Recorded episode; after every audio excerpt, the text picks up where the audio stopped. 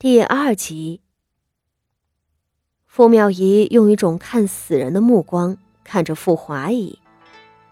妙仪，我知道你心地纯善，只是这贱妇可不配你为她求情啊。萧云天望着傅妙仪的面庞，温柔如水。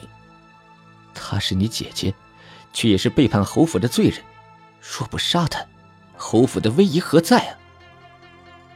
这。傅妙仪一时忧愁了，叹息道：“唉，如此看来，为了夫君的体面，姐姐是必死无疑了。只是，就算是要赐死，妙仪还望您给姐姐一个全尸。也罢，这点请求，为夫依你。”萧云天点点头，只是。这毒酒是没有备着的，我让下人取来。傅妙仪却摇摇头，笑道：“何须毒酒？我听说，有那奸污女眷的男人，多被判处宫刑。这女人偷情嘛，而且还是怀上了野种的，不如就用与宫刑类似的幽闭之刑代替。”萧云天奇了。何为幽闭呀？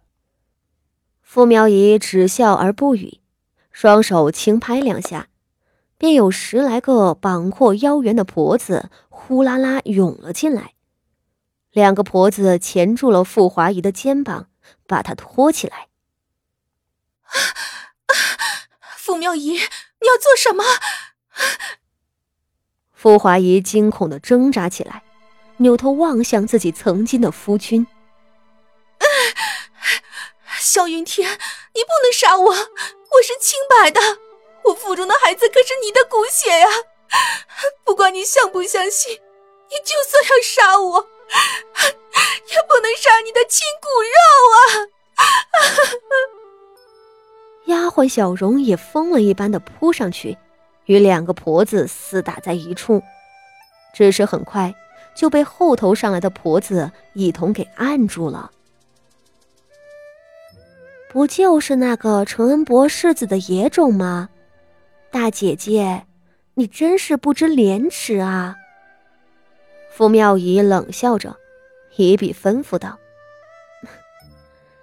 给大姐姐捆上。”很快，一只长凳被抬了进来，几个婆子扭着傅华仪的胳膊，将她仰面摁在了长凳上。而这个时候，另有一个外院的护卫扛着一只柄长五尺、头顶金瓜的重锤，缓步走近。那金瓜乃是青铜制成，重达百斤。被摁在长凳上的傅华仪却已经什么都听不见了，他眼睁睁的看着自己四肢被捆，而后那沉重的金瓜高高举起。怀了野种的夫人，用这幽闭之刑，最合适不过了。傅妙仪灿烂的笑着，声色婉转。这刑罚嘛，就是要用重锤击腹，砸死野种的同时，使得子宫脱落。若砸得重了，便能将母亲的命一块收了，既能好生惩治了大姐姐。又能给他留个全尸，侯爷，你说这刑罚妙不妙啊？萧云天这才看明白，脸上跟着笑了。很好，妙仪思虑周全呢。哼，那野种自然当生生砸死。说着挥手道：“给我上刑。”傅华仪怔怔的看着眼前的一切。他看着萧云天面上残忍的冷漠，看着傅妙仪笑得弯弯的眼睛，看着行刑婆子们狰狞的口齿。最后，他看到的便是一只沉重的、迅速从头顶劈下来砸在自己腹部的铜锤。一声不似人声的惨嚎从他口中发出，撕裂的剧痛如潮水汹涌而来。傅华仪却无暇顾及这般惨痛，他只是意识到了他的孩子，我的孩子，孩子。傅华仪面庞扭曲着，大张着嘴，一垂下去，他瞪着眼睛，凄厉的惨叫着。然而很快。他连惨叫声都微弱下去。迟垂的护院静静站着，傅华仪的下身以极快的速度淌出猩红的血，那血水中混合着不知名的肉块一般的粘稠组织，如溪流一般流淌到萧云天的脚下。那还未显怀的小腹。此时呈现出恐怖的塌陷，面前的一切都在放缓，视觉变得朦胧，听觉更是早已失去，就连那地狱般的惨痛也感觉不到了，只有漫无边际的寒冷将他包围。幽闭之刑啊，和宫刑不同。重锤在轰击子宫的同时，很容易伤到内脏，造成死亡。傅华仪的手指死死扣在长凳上，保养的圆润细腻的指甲一根根的拗断，鲜血四溅。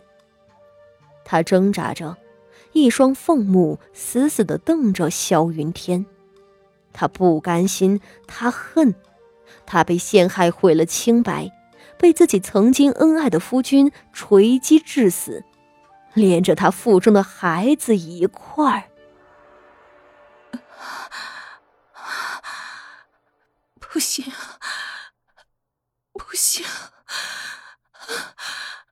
不能死！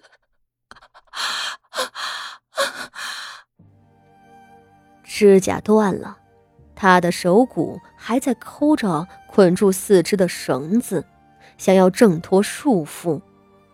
此时，再刻骨的恨，也无法抵挡死神。塌陷的腹部下头涌出越来越多的鲜血。在生命的最后，他徐福的目光缓慢定在萧云天和傅妙仪两个人脸上。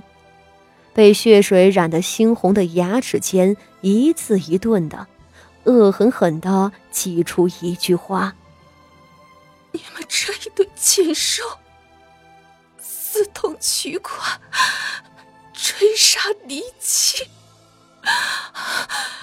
连未出世的孩子也不放过，你们一定会下地狱！”话未说完，傅华仪那磨得露出白骨的手指倏地一松，彻底断了气。